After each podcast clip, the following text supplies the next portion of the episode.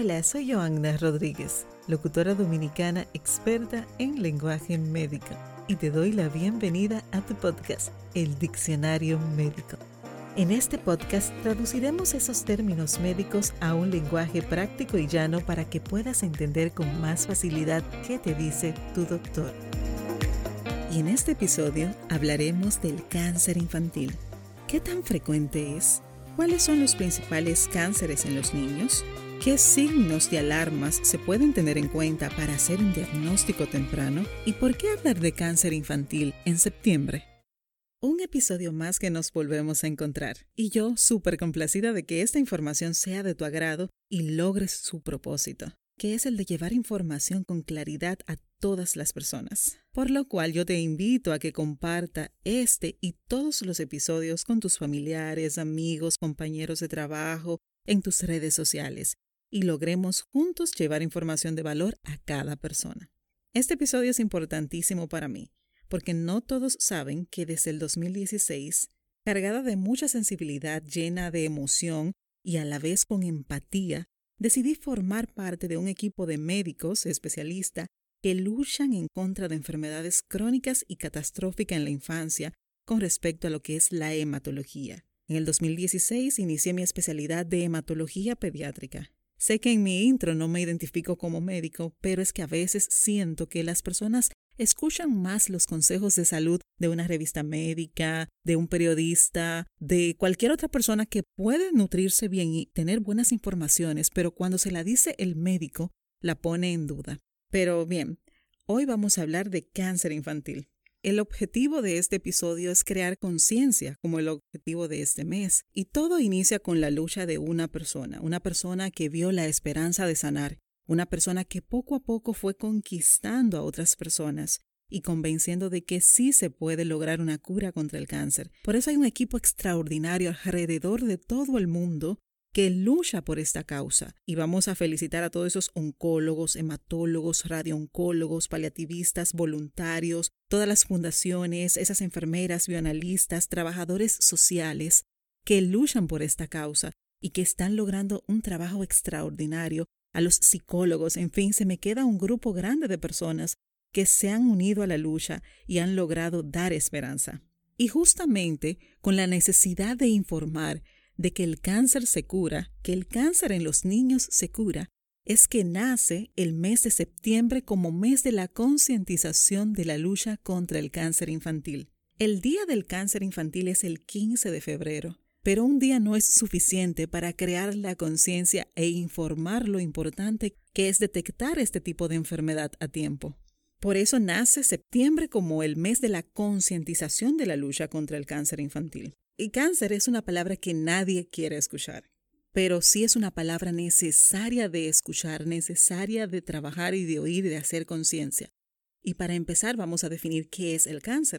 El cáncer no es más que un crecimiento anormal y descontrolado de una célula. Las células recuerden que es la unidad mínima de cada órgano. Por ejemplo, la piel tiene célula, el corazón tiene células, los músculos tienen células.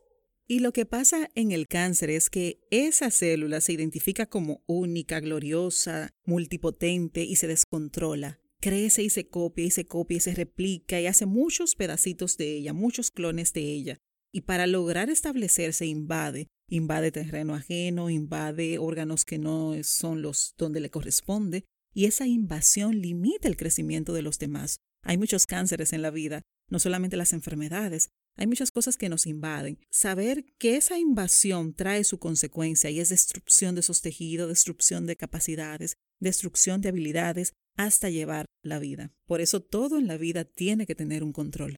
El cáncer es tan antiguo como la humanidad.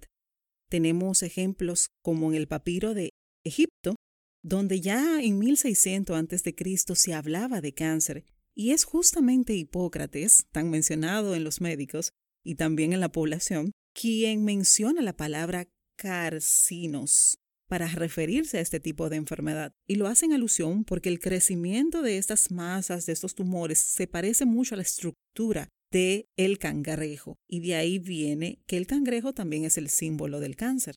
La palabra carcinos es eso, relativo a cangrejo. Otro término que se utiliza para definir cáncer es la palabra neoplasia. Cuando se refieren a una neoplasia, también se están refiriendo a un cáncer, a un tumor maligno, como mayormente la población lo puede identificar. La causa y los factores de cánceres en muchos cánceres que afectan los adultos están identificados, pero en los niños no hay un factor de riesgo predisponente ni hay una causa predisponente aunque podamos decir a ciencia cierta que es el causante de esas enfermedades. No quiero que esto suene desalentador. El hecho de que no exista una causa que pueda prevenir el cáncer en los niños no nos llene de poca esperanza, porque lo importante es que los cánceres infantiles, si se diagnostican a tiempo, temprano, tienen una cura. El cáncer infantil se cura y esto es lo que necesitamos que todos sepan este mes y todos los días del año de que hacer un diagnóstico a tiempo, no solamente del cáncer, todas las enfermedades que con tiempo podamos controlarla, el privilegio del beneficio de la salud es mayor. ¿Qué tan importante es hablar del cáncer en niños? Pues estima, según la Organización Mundial de la Salud, que alrededor de 400.000 menores de 19 años son diagnosticados con cánceres cada año. De estos, el 40% corresponde a las leucemias, que no son más que un tipo de cáncer que afectan las células de la sangre. Por ende, es la leucemia el cáncer más frecuente en la infancia y gracias a Dios es el cáncer que más se cura.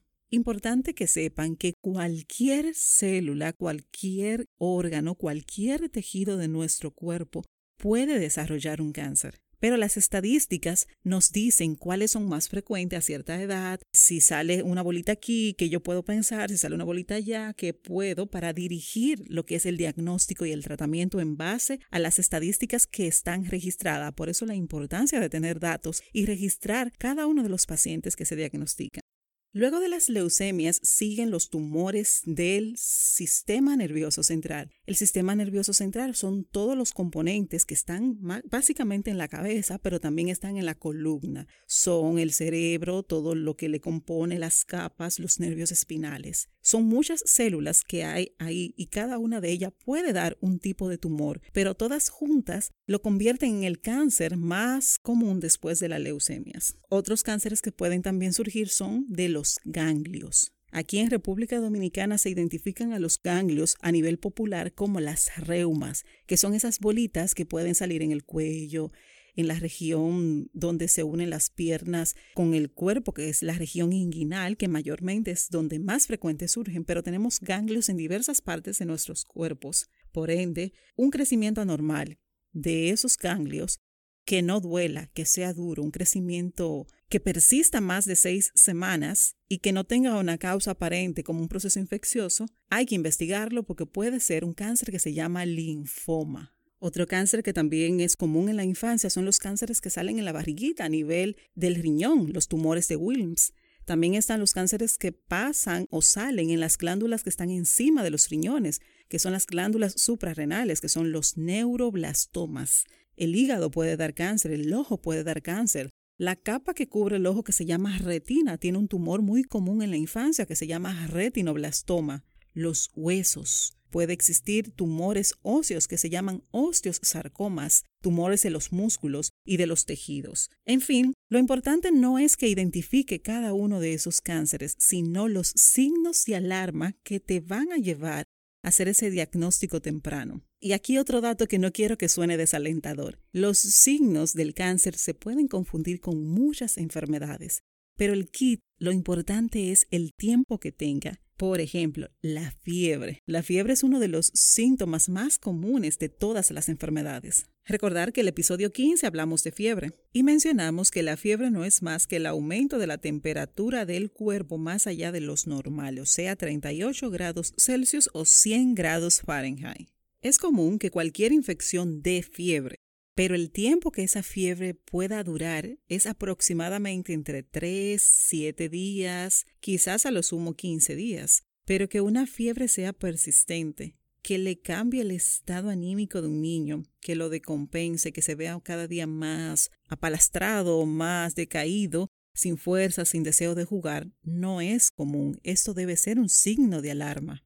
Si hay dolores óseos, dolores de los huesos, que le dificulte caminar o jugar, no es común. A veces dicen, es dolor del crecimiento. El crecimiento no tiene que doler con una intensidad que te dificulte o que dificulta a ese niño o niña hacer sus labores cotidianas. Esto debe ser tomado en cuenta. Si hay un aumento de la barriguita de ese niño, de ese adolescente, de ese infante, de ese bebé, más allá de lo normal y repentino, también debe ser investigado. Los tumores de Williams, a veces el diagnóstico los hacen los familiares, las abuelas, las madres, cuando están bañando el bebé, que le palpan una bolita en la pancita, la llevan al médico, le hacen la sonografía, ahí se dan cuenta de que ese niño tiene una masa que hay que investigar. Igual pasan con los neuroblastomas, que son tumores, como mencionamos, que dan en ciertos tipos de tejido, pero que mayormente salen en el abdomen. Si en el ojito tu niño presenta un color rojo con el reflejo de la luz o un color blanquecino debe ser investigado, debe ser evaluado con un oftalmólogo. Si hay una masa en un hueso, una deformidad de un miembro, de un brazo, de un pie, más allá de lo normal, un crecimiento de un lado de un glúteo, de una nalga, eso debe ser investigado. Si un niño, niña o adolescente presenta vómitos repentinos, que son vómitos que salen así fuerte, y llegan a distancia. Nosotros les, les decimos vómitos en ecopetazos proyectados. Esos vómitos deben ser investigados porque no es normal que por alteraciones gastrointestinales los niños hagan ese tipo de vómitos. Si tiene dolor de cabeza persistente, si tiene una pérdida de la fuerza o debilidad, de alguna habilidad que ya ese niño tenía, si se siente muy cansado, muy fatigado, si tiene visión borrosa, son niños que deben ser evaluados y descartar que no tenga un tumor en la cabecita. Si el niño pierde peso sin causa aparente y deja su ropita, también debe ser investigado. Si aparecen en ese infante moretones, o sea, morados, puntitos rojos que son las petequias, es un motivo de evaluación de un niño y descartar que no tenga una alteración en la sangre. Si un niño es activo y de repente pierde el deseo de jugar, que solo quiere estar durmiendo, que se ve muy pálido, que solo quiere estar acostado, también es importante evaluar por qué ese niño tiene ese cansancio extremo. Los niños son activos y viven jugando. Si cualquier actividad o cualquier alteración en su cuerpo le hace perder el deseo de ellos jugar, es un motivo importante de evaluación. ¿Y quién debe evaluar a ese niño? Pues, en primer lugar, su pediatra. Mi primera recomendación es que siempre, desde que un niño nace, debe ser evaluado con el pediatra. El pediatra es el especialista responsable de velar por un crecimiento y desarrollo correcto de cada niño. El pediatra es el encargado de escuchar a esa madre, a ese padre que lleva a ese niño con una preocupación y es el primero quien va a atender si tiene alguna alteración. En caso de que en tu comunidad no existan pediatras, pues el médico familiar, que es el, encargado de evaluar ese sector, o el médico general que esté ahí para orientarles. Si entiende que tu inquietud o ese síntoma o signo que ese niño tenga no es escuchado, no fue comprendido o no le hicieron el caso oportuno, entonces busca ayuda en otros centros más especializados que puedan brindarte soporte. En el caso de que un niño tenga una bolita, una masita o uno de los signos de alarmas que mencionamos, ¿cómo son los diagnósticos? Pues se hacen con pruebas básicas, como son un hemograma, las químicas sanguíneas. Recuerden que en el episodio 9 hablamos de pruebas de laboratorio, de análisis de laboratorio que puedas entender un poquito mejor de qué te hablo si lo escucha. Otros estudios que se realizan son las imágenes diagnósticas, ya sea una tomografía, una radiografía o una sonografía de esa área. También en el episodio 11 hablamos de imágenes diagnósticas que puedes escucharlo para que entiendas con más facilidad de qué hablamos. Y ya luego que un niño tenga una sospecha o una niña un adolescente de tener una de estas entidades, de una de esas enfermedades oncológicas, el oncólogo es el especialista responsable de tratar la mayoría de los cánceres o tumores malignos, pero también el hematólogo maneja tumores que llamamos líquidos por ser células aisladas, como es la leucemia y los linfomas. Y justamente de esas dos patologías hablaremos en el próximo episodio por ser las patologías más frecuentes en la infancia. Con este episodio no pretendo asustarles, ni pretendo que entren en pánico. Lo que sí quiero es que se cree conciencia de que el cáncer infantil existe, de que no se previene, pero que sí se puede hacer un diagnóstico a tiempo, y con un diagnóstico a tiempo y oportuno logramos el éxito en el tratamiento y la sobrevida de nuestros pequeños.